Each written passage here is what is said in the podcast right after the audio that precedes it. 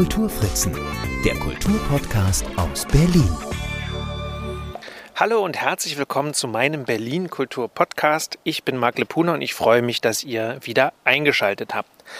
Ja, ich habe mich für die heutige Episode auf mein Moped gesetzt, bin von Pankow durch Weißensee gefahren und dann fährt man in die Buschallee hinein und dann sind rechts und links so ganz tolle, so 20er, vielleicht auch frühe 30er Jahre Wohnbauten, also so vier, fünfstöckige. Da hat man schon ein bisschen das Gefühl, man ist in einer ganz anderen Welt. Das ist, sind auch nicht unbekannte Architekten, aber dazu können wir vielleicht auch gleich noch kurz was sagen. Jedenfalls passiert man dann die Grenze nach Hohenschönhausen, genau genommen Alt-Hohenschönhausen. Plötzlich hören die mehrstöckigen Gebäude auf und es sind dann lauter Einfamilienhäuser, auch aus ganz unterschiedlichen Zeiten. Und dann stößt man plötzlich auf ein einstöckiges, bungalowartiges Gebäude, würde ich sagen, mit Ziegelverblendung.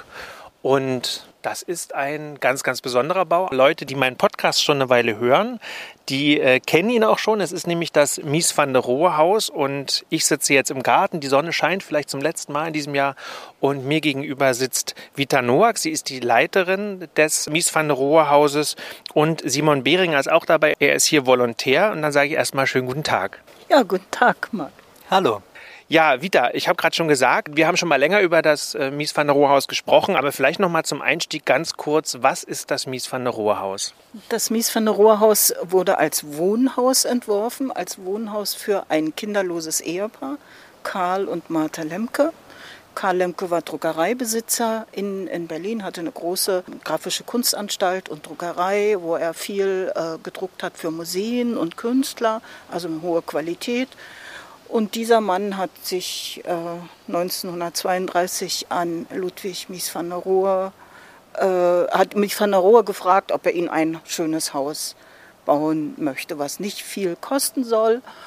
Und äh, ja, und das sieht man ja jetzt hier. Das ist ein kleiner bescheidener Bau, äh, hat im Grundriss eine L-Form, äh, es äh, hat ein flaches Dach und ist eingeschossig mit drei Hauptwohnräumen, äh, Wohnzimmer, Arbeitszimmer, äh, Schlafzimmer und dann gibt es noch äh, Wirtschaftsräume, die sich zur Straße hin orientieren und eine Garage, ganz wichtig eine Garage, weil wir sind hier in einer Landhaussiedlung. Man musste sozusagen die äh, überbrücken, die Entfernung von der Stadt äh, nach hier draußen. Also Garage spielt auch eine große Rolle.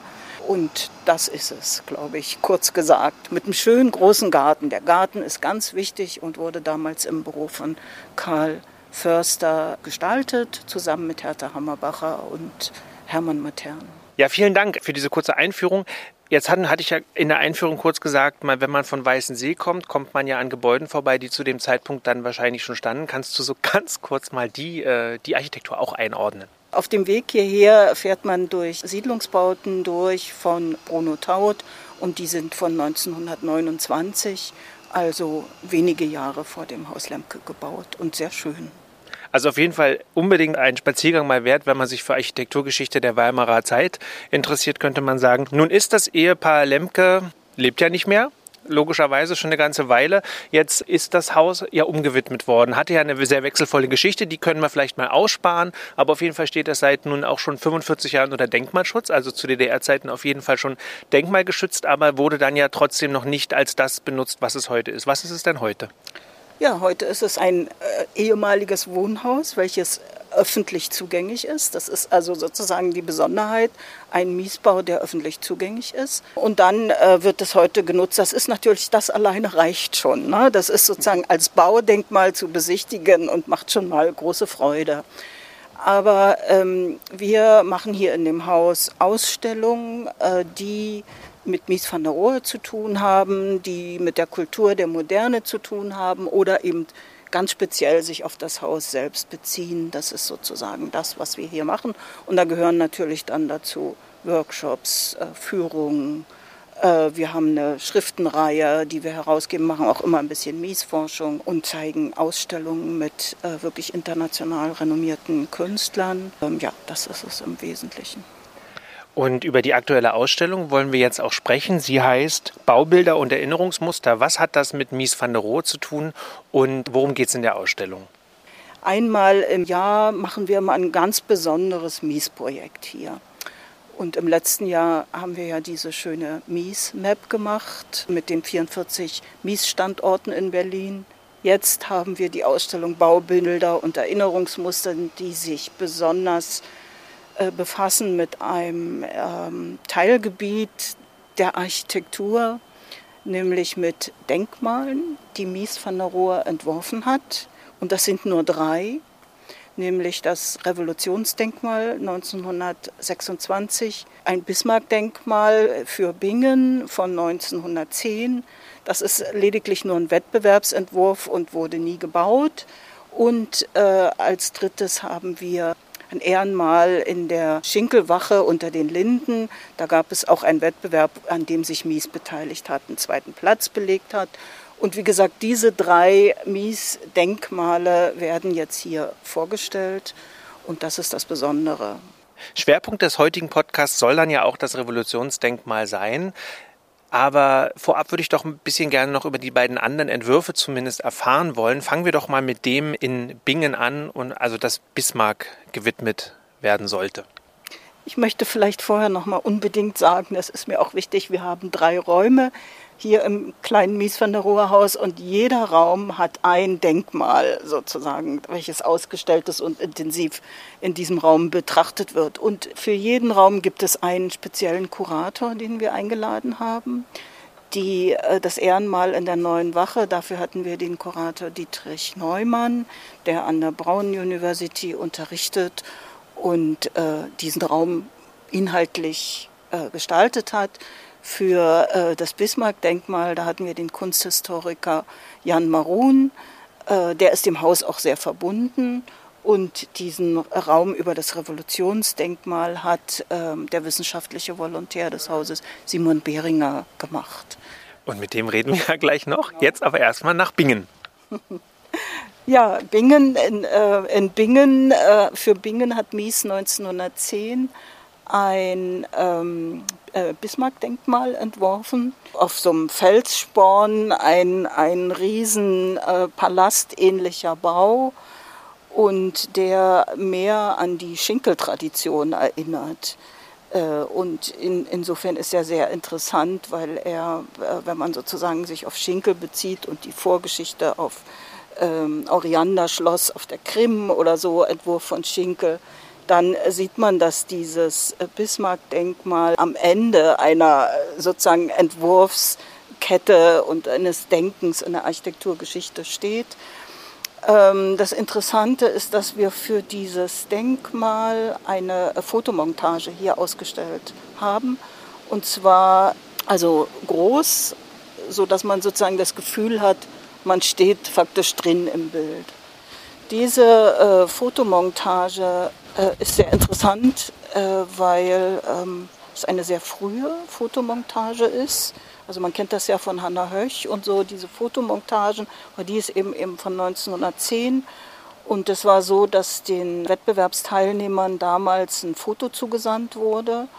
Und Mies van der Rohe hat dieses Foto genommen, ein Gipsmodell gebaut, das wieder abfotografiert und das dann in dieses äh, Foto hinein montiert und ganz witzig zu sehen, das kann man dann aber leider nur vor Ort, ist, dass noch ein Stück Weinberg gefehlt hat, was dann sozusagen noch per Hand äh, dran, an die Ecke dran gemalt werden musste. Ja, das ist der Raum zum ähm, Bismarck-Denkmal.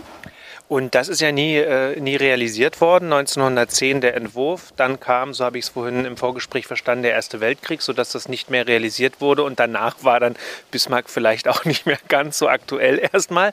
Aber diese Schinkeltradition, dann springen wir jetzt in eine, ein paar Jahre später in die, in die Schinkelwache unter den Linden. Also da war die Idee, äh, einen Denkmalentwurf zu machen in einem Schinkelbau.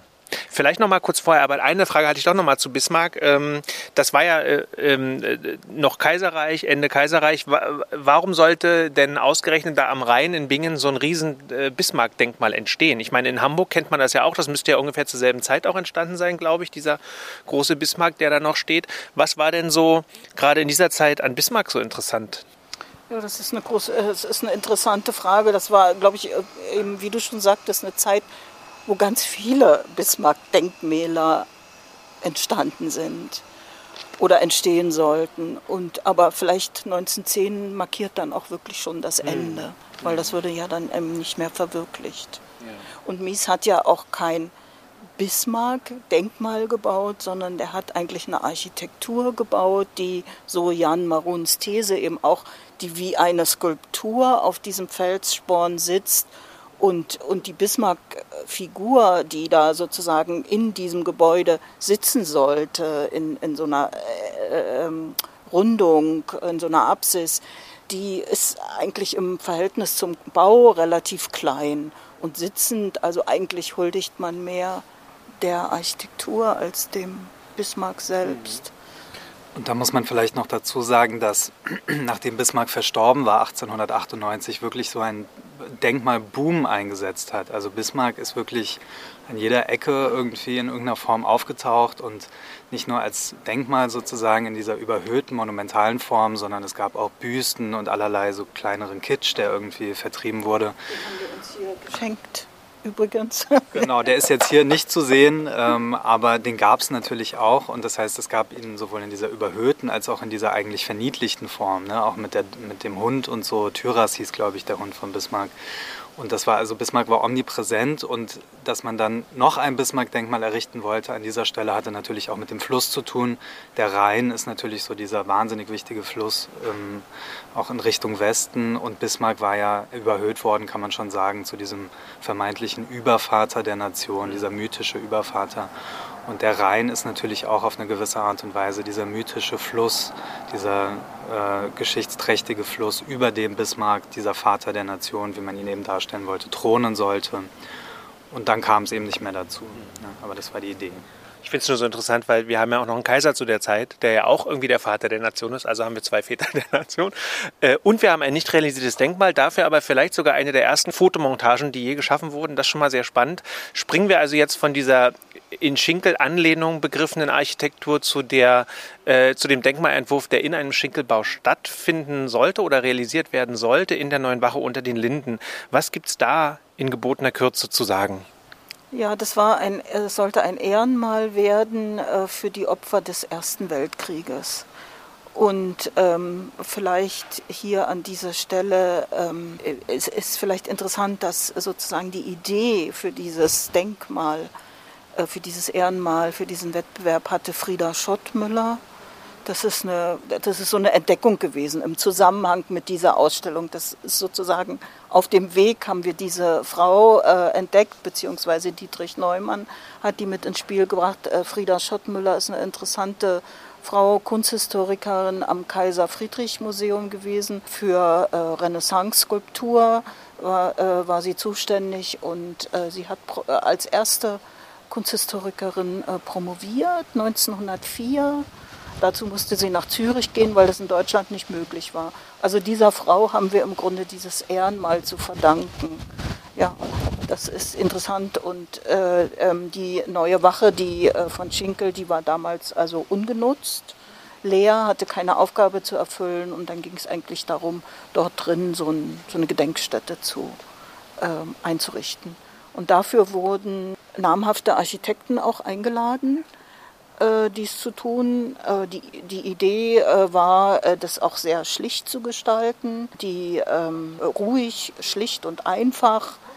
Ähm, so war das in dem Wettbewerb. Jedenfalls wurden eingeladen dazu berühmte Architekten wie Pölzig, Tessenow, Peter Behrens und äh, noch zwei eher unbekannte. Und ähm, Mies van der Rohe, der war ja der jüngste von diesen Architekten, die eingeladen wurden, und der hat damals den zweiten Platz belegt mit seinem Vorschlag, ähm, da in den Räumen eine, eine Gedenkstätte zu äh, errichten. Und der Raum war relativ leer, deshalb heißt das bei uns auch leerer Raum. Der aus, die Innenwände waren ausgeschlagen mit grünem Marmor und in der Mitte war ein schwarzer äh, äh, Granitklotz äh, den Toten gewidmet. Und äh, um, äh, um links und rechts an, vor den Wänden waren noch Bänke installiert. Also das war die Idee von Mies van der Rohe. Und das Witzige ist oder das Interessante daran ist, dass Dietrich Neumann, der ja diesen Raum gestaltet hat und dazu geforscht hat, die Idee hatte, dass Mies van der Rohe die, den grünen Marmor als Zweitverwertung von dem Barcelona-Pavillon äh, aus Barcelona, der ähm, ja 1929 errichtet worden ist äh, und zu diesem Zeit schon wieder abgerissen worden war, dass diese Steine sozusagen für, diese, für das Ehrenmal weiterverwendet werden sollten. Und dazu haben wir dann eben auch eine, ähm, wie sagt man, eine Rekonstruktion, eine bildliche Rekonstruktion hier in der Ausstellung. Apropos Rekonstruktion, der Barcelona-Pavillon ist ja auch wieder errichtet worden. Wann eigentlich? 1985 war das. 1985, ja. Äh, ja, wirklich, äh, wirklich, wirklich spannend. Jetzt kommen wir mal zu dem, zu dem dritten Denkmal, was Mies van der Rohe vorgeschlagen hat und das einzige von ihm, was dann auch letztlich realisiert wurde. Es handelt sich um das Revolutionsdenkmal von 1926. Vielleicht sollten wir vorab aber mal kurz äh, auf die Vorgeschichte eingehen, wieso es überhaupt ein Revolutionsdenkmal braucht. Also 1918, im späten Jahr 1918 im Dezember und im frühen Jahr 1919 gab es in Deutschland die sogenannte Novemberrevolution. Das war äh, in den Nachwehen des Ersten Weltkrieges eine Revolution, die eigentlich vielleicht eher heute als größerer Aufstand äh, bezeichnet wird. Der Spartakusbund war zum Beispiel ein Zusammenschluss linksgerichteter revolutionärer Kräfte, kann man sagen, mit einigen sehr bekannten, prominenten Gesichtern, darunter Rosa Luxemburg und Karl Liebknecht, äh, denen eben daran gelegen war, im Nachgang dieses Krieges eine neue Gesellschaftsordnung, nämlich die des Sozialismus, durchzusetzen. Das hat nicht geklappt. Allerdings hat diese Revolution in ihrer Gesamtheit zur Gründung der Weimarer Republik geführt. Das ist aber sozusagen dann nochmal eine andere Geschichte, so ein größerer Blick auf diese Geschehnisse. Aber diese unmittelbare Revolution ist also niedergeschlagen worden. Äh, viele mussten mit ihrem Leben büßen dafür und darunter eben auch Rosa Luxemburg und Karl Liebknecht.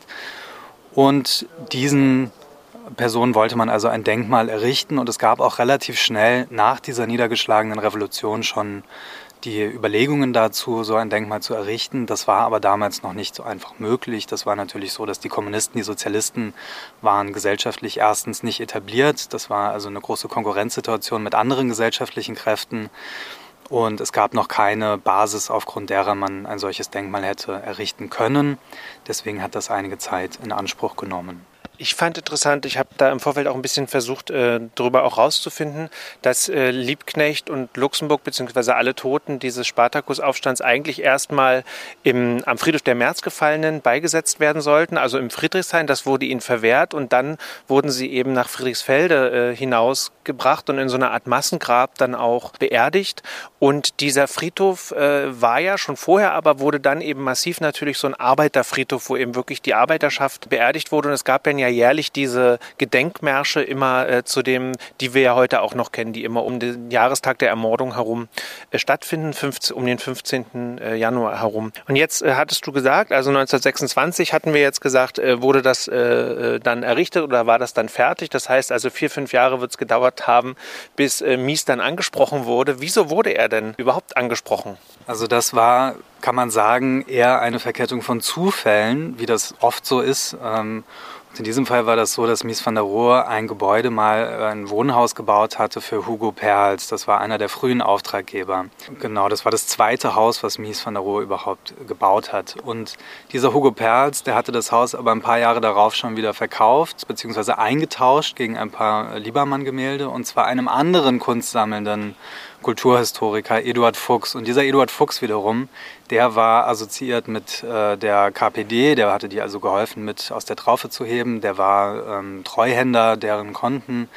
Der war Mitbegründer der Spartakus-Gruppe, der war mit dem Frankfurter Institut für Sozialforschung assoziiert, der hatte also über seine Finger im Spiel. Und dieser Eduard Fuchs, der wollte sich einen Erweiterungsbau errichten lassen von Mies, denn der hatte eben auch eine Kunstsammlung und die war also ziemlich äh, aus dem Ruder gelaufen, kann man sagen, und hatte alles bedeckt in diesem Haus und wollte also einen Galerieanbau errichten lassen. Und es gab also gemeinsame äh, Bekannte offenbar auch, die das dann vermittelt haben, dass Mies dann mal dort aufgetaucht ist.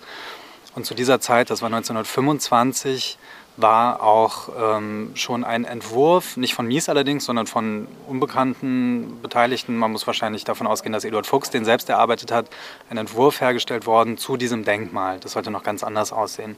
Und Mies hat bei dem Besuch im Haus Fuchs, ehemals Haus Perls, eine Fotografie gesehen, die diesen Entwurf gezeigt hat und hat sich darüber lächerlich gemacht und hat Fuchs damit offenbar ziemlich irritiert. Fuchs war aber nicht nur irritiert, sondern offenbar auch interessiert dadurch und hat Mies dann am nächsten Tag, so hat es Mies dann mal selber berichtet im Nachgang, bei Mies angerufen und hat gesagt, also dann mach du doch auch mal einen Entwurf und wenn du das besser weißt, dann zeig doch mal, was du zu bieten hast. Und so kam das, dass Mies einen Entwurf gemacht hat der dann nachher in nicht ganz derselben Version, aber in sehr ähnlicher Version auch gebaut wurde. Der Kommentar war ja von Mies zu dem Denkmal, was äh, zu dem Vorschlag, den Fuchs hatte. Das wäre ein schönes Denkmal für einen Bankier. so, ich nur noch mal. Ja, ich finde das interessant, weil das Haus Perls ist ja nun auch weit entfernt architektonisch von dem, was, äh, was letztlich das Revolutionsdenkmal ist. Seine ersten Bauten waren ja doch sehr klassisch, würde ich mal sagen, und gar nicht so modern wie jetzt äh, die neuen. Haus Perls ist ja der, mit dem Schinkel sehr nah. Genau. ja, ich, ich, versteige mich immer ungern in Sachen, wenn ich nur so eine grobe Ahnung habe. Aber ich habe das noch vor Augen, diese, diese, genau, eben dieses sehr klassizistische, klassizistisch anmutende ähm, Bauwerk. Okay, dann, ähm, äh, also jetzt die KPD. Und das, also der eine ist Fuchs und der, das andere ist die KPD. Und natürlich, sobald man politisch äh, sich mit politischen Menschen beschäftigt, ähm, hat das natürlich birgt das ja auch immer Kritik. Jetzt habe ich zum Beispiel in der FAZ, glaube ich, letztes Jahr gab es einen Artikel darüber, dass Mies ein politischer Opportunist sei. Also ich finde, man kann das nicht komplett bestreiten. Ähm, das ist aber sehr vielschichtig. Also man muss auch sagen, bei dem Revolutionsdenkmal zum Beispiel war es ganz bestimmt nicht opportun, 1926 für die Kommunistische Partei zu bauen, den Auftrag zu nehmen. Das hat sich für ihn nicht zum Nachteil Nachgang herausgestellt, aber das hätte durchaus so passieren können. Also das war keine besonders opportune Entscheidung. Man kann das auch übrigens daran erkennen, dass dieser große KPD-Sowjetstern, der an diesem Denkmal prangte, dass der von keinem äh, Hersteller so produziert werden konnte, beziehungsweise niemand wollte den so herstellen. Das heißt, Mies hat dann in Auftrag gegeben, diesen Stern in einzelnen Formen, in einzelnen Rompen äh, produzieren zu lassen und die wurden dann nachträglich zusammengesetzt zu dieser Form. Ja. Aber es war also mit Sicherheit nicht opportun, dieses Denkmal zu bauen zu dieser Zeit. Jetzt haben wir so viel über das Denkmal geredet. Jetzt äh, haben wir ja nur eine Audiospur zur Verfügung. Äh, also wer recherchieren will, hat natürlich jetzt auch schon ein Bild von dem Denkmal. Aber vielleicht beschreibt ihr nochmal das Denkmal. Also das Denkmal ist ziemlich monumental, kann man wirklich sagen. Das war fast 15 Meter lang in seiner Gesamtheit. Man muss das Denkmal ja als Anlage begreifen fast 15 Meter lang, war eine monumentale Mauer, eine dynamische Mauer, die zusammengesetzt war aus vor- und zurückspringenden Backsteinkuben. Ja, die waren also ineinander verschoben, ein Spiel mit Flächen, mit Licht und Schatten. Und diese Mauer war fast sechs Meter hoch und an der breitesten Stelle fast vier Meter breit. Und dieser Mauer vorgelagert auf der Schauseite war ein abstraktes Podest, kann man sagen. Die Mauer war also als eine Art Tribüne entworfen, von der aus auch äh, zu äh, den Leuten, die sich dort eben versammelt hatten, gesprochen werden sollte. Es war also kein stilles Gedenken, was dort äh, angedacht war, sondern das war ein prospektives Gedenken. Es ging natürlich auch darum, die Gefallenen in ihrer äh, Funktion als Vorkämpfer sozusagen dieser neuen revolutionären Idee des Sozialismus zu ehren. Man hat also quasi eine Märtyrer-Ehrung dort vollzogen und es war also auch darauf ausgelegt, äh, in die Zukunft zu weisen und nicht nur rückwärtsgewandt an irgendwas zu erinnern, sondern prospektiv die Zukunft in den Blick zu nehmen. Jetzt wurde das dann 1926 eingeweiht als Denkmalanlage, ja, aber nicht in dem Sinne als Grabstein. Aber war denn, waren denn diese Gräber, ja, doch? Also die Gräber waren direkt in unmittelbarer Nähe, ja?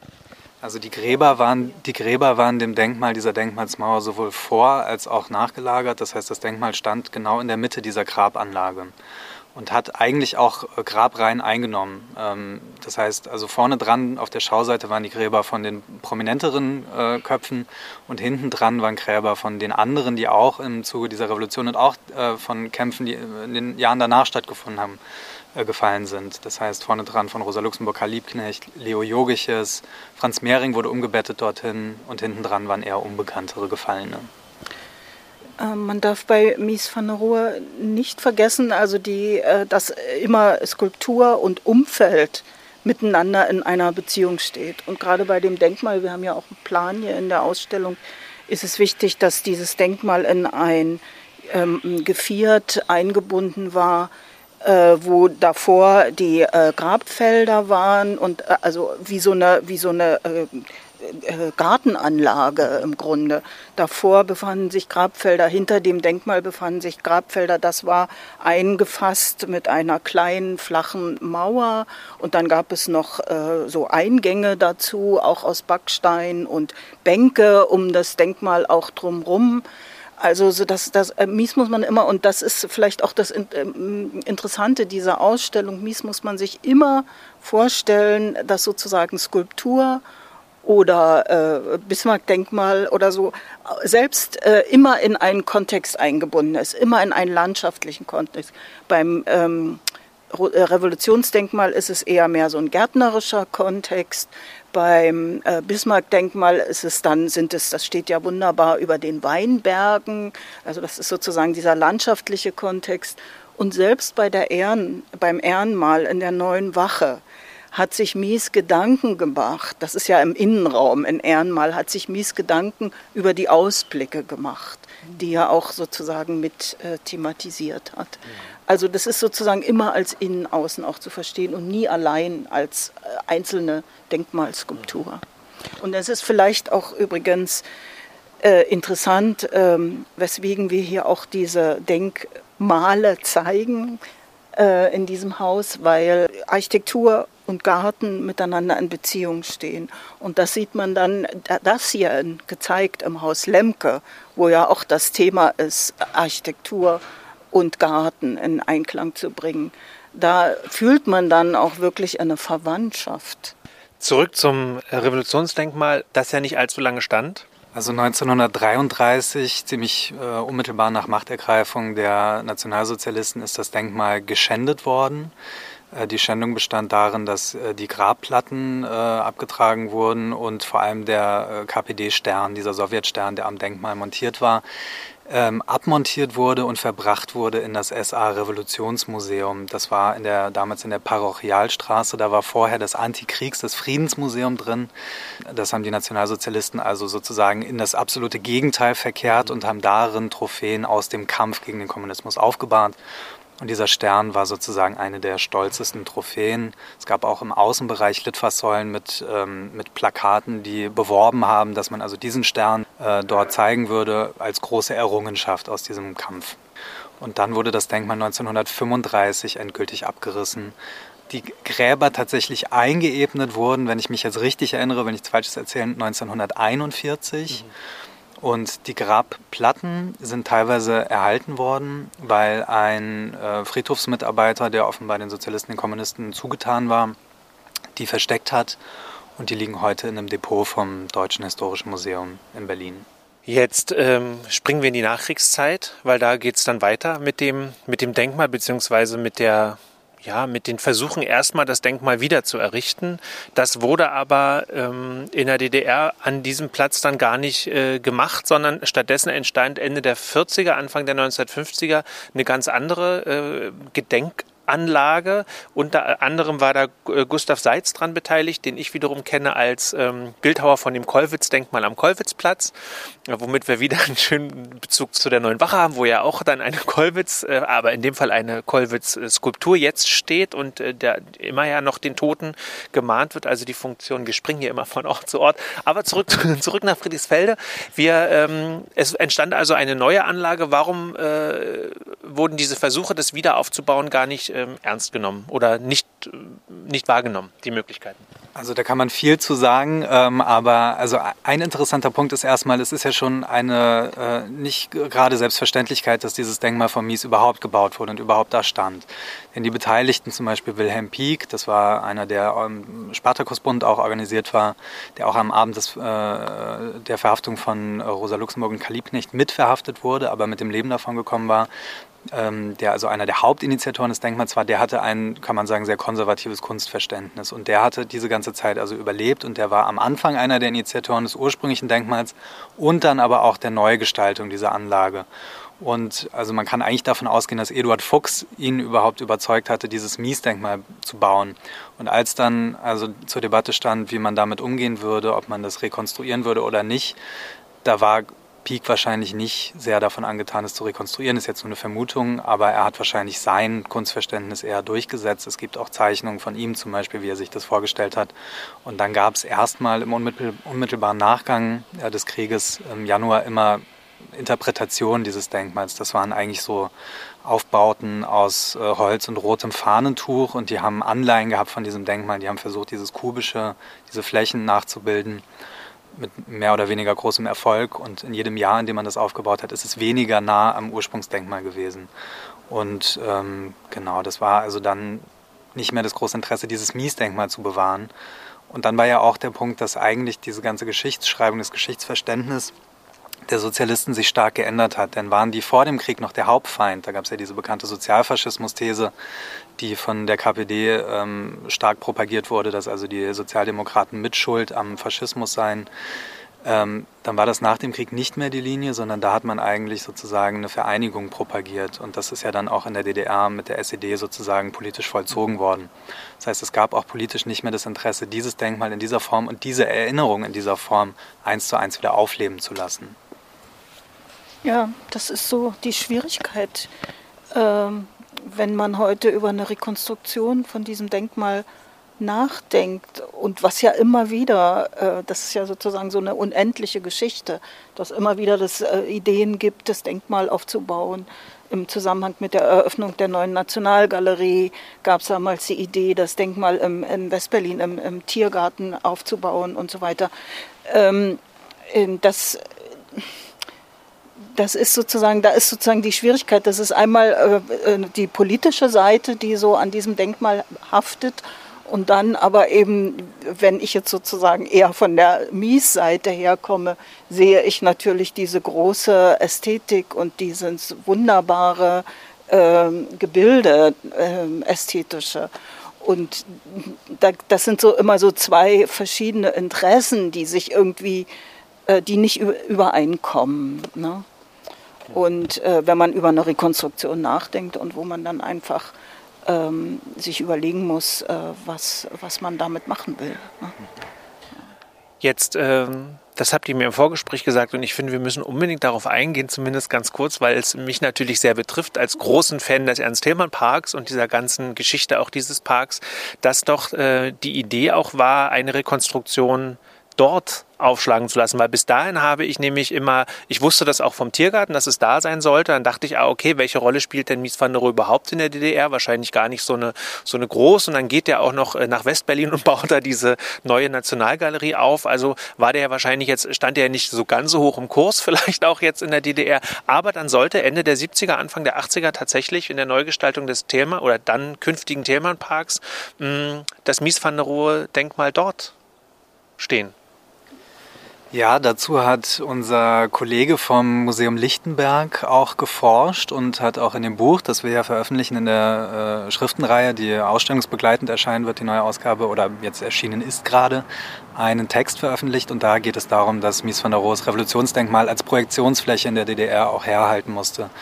Und in dem Fall wäre das sozusagen an anderer Stelle, aber in selber Form umgewidmet worden, kann man sagen. Das heißt, von Rosa Luxemburg und Karl Liebknecht eigentlich eine Art der Erinnerungsübertragung auf Thälmann, ne, der als sozusagen äh, Revolutionär dann dort geehrt worden wäre. Das Denkmal wäre aber in selber Form, nur eben an anderer Stelle wieder aufgebaut worden. Dazu ist es allerdings nicht gekommen. Mhm. Und nun gibt es aber Überlegungen, es ja an Originalstelle wieder aufzubauen. Wieder, da kämpfst du ja oder beschäftigst du dich ja seit vielen Jahren schon mit. Ähm, warum ist es denn also was ist die Motivation für dich zu sagen, das sollte wieder da stehen, wo es mal stand? Ähm, ja, ich gehe so ein bisschen, äh, ich komme ja von einer anderen Richtung her. Ne? Ähm, dadurch, dass ich hier seit vielen Jahren in dem Mies von Rohe Haus arbeite und einfach weiß, wie viel Potenzial diese Miesbauten haben, wie viel äh, Anregung die geben, wie die äh, äh, diese Bauten äh, den, äh, den Besuchern Freude machen, wie gerne Künstler hier ausstellen in dem Haus. Also ich habe so eine Idee, dass man diese ähm, Gebäude von Mies, die Bauten von Mies lebendig äh, würdigen sollte, vor allen Dingen. Äh, denn was nützt es, wenn die sozusagen tot dastehen und wenn man dann sagt, ja, und das war die Geschichte und so und so, sondern es geht mir immer um eine zeitgemäße, äh, lebendige, einen lebendigen Umgang mit den Gebäuden.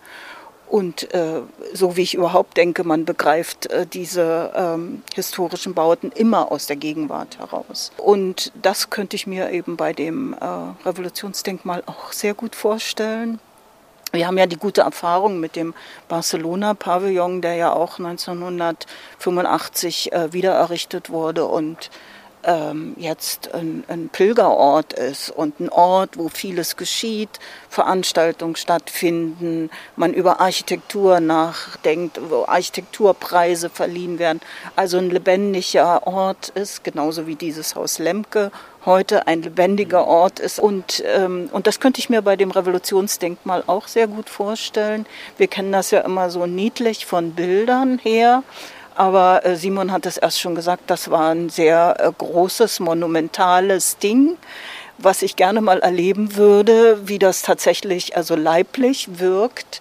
Denn so fünfeinhalb Meter hoch und dann diese äh, Mauerkuben, die sich so ineinander verschieben und eigentlich so eine Dynamik sich daraus entwickelt. Also du hast es genannt, Sinnbild der Masse. Also so ein so, und das könnte ich mir eigentlich, äh, äh, das finde ich verrückt, dass diese Denkmalskulptur eigentlich so modern ist wie nur irgendwas, obwohl sie nun schon, hilf mir mal, über 90 Jahre alt ist.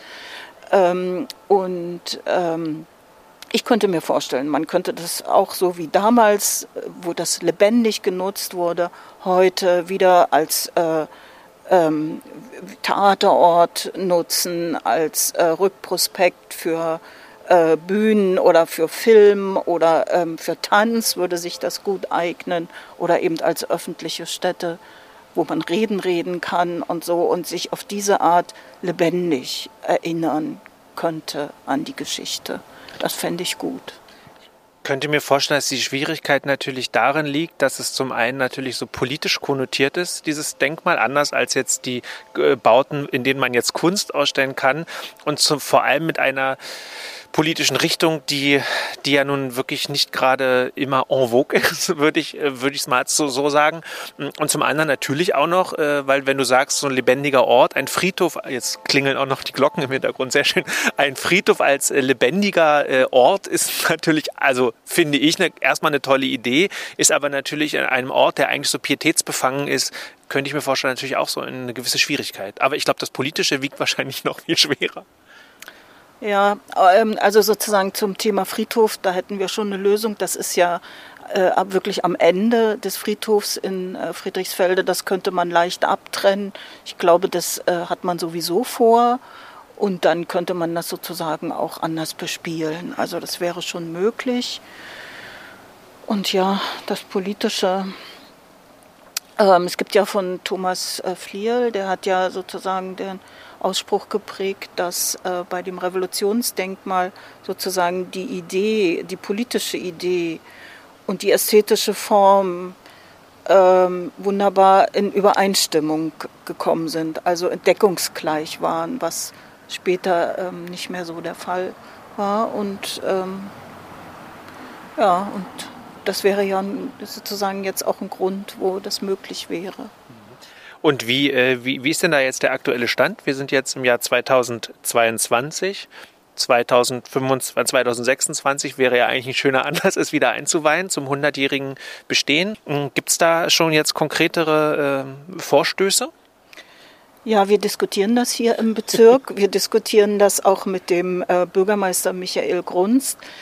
Und die Idee von äh, Michael Grunst war, dass wir äh, hier erstmal eine Debattenreihe einrichten. Und das haben wir jetzt in diesem Jahr hier veranstaltet unter der Überschrift äh, Unvollendete Moderne, das Revolutionsdenkmal von Mies van der Rohe. Ähm, und da machen wir sozusagen eine vom Berliner Senat, vom Wirtschaftssenat geförderte Veranstaltungsreihe wo wir Spezialisten, internationale Spezialisten äh, einladen und das wirklich diskutieren. Ähm, ähm, immer, immer, einmal im Monat gibt es bei uns äh, wirklich eine, ähm, eine, Veranstaltung mit äh, zwei bis vier Spezialisten. Wir machen am 14. Oktober die vorletzte Veranstaltung und am 11. November die letzte. Und danach können wir Resümee ziehen und sozusagen dem Bürgermeister eine, eine sozusagen Debattengrundlage liefern. Von da aus man dann nochmal neu überlegt, wie man damit umgehen kann.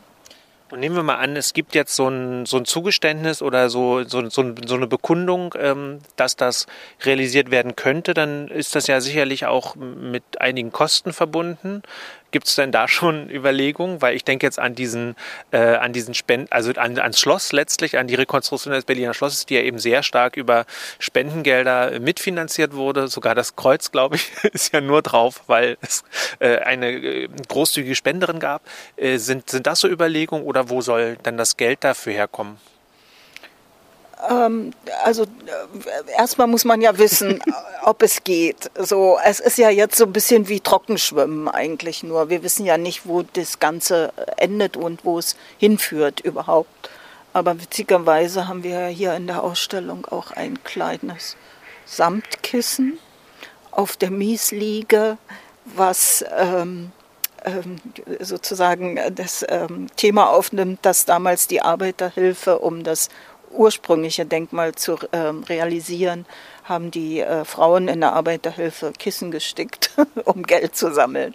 Ich meine, das werden wir hier nicht machen, aber ähm, ich denke, wenn, wenn man das dann wirklich äh, haben will, wird auch schon das irgendwie real, zu realisieren sein. Aber so weit sind wir einfach noch nicht. Mhm. Es könnte sein, dass das auch wieder scheitert. Also dann warten wir jetzt äh, ab, was die Debattenreihe bringt an Ergebnissen letztlich und dann wird das nochmal, äh, gibt es einen neuen Aufschlag letztlich und dann kann man schauen, hm, was die Zukunft bringt und dann überlegen wir uns, dann überlegen wir uns, wie wir die Gelder zusammenbekommen könnten. Das finde ich, find ich eine sehr schöne Idee. Ja, dann bedanke ich mich recht herzlich. Vielen Dank, dass ihr euch diese Dreiviertelstunde Zeit genommen habt, mit mir über die Revolution zu reden, über das Revolutionsdenkmal, über Mies van der Rohe an sich und über dieses sehr, sehr schöne Haus Lemke, was ich wirklich jedem ans Herz legen kann. Es ist ein bisschen ab vom Schuss, aber es lohnt sich immer und sogar jetzt im Herbst, wo es ein bisschen kühler ist vielleicht, aber wo die Bäume alle so bunte Blätter haben. Also ich mache gleich auch noch ein Foto vom Garten und poste das dann. Vielen Dank für das Gespräch.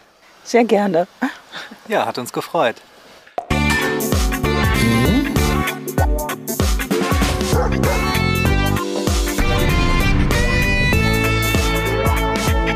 Die Kulturfritzen, der Kulturpodcast aus Berlin.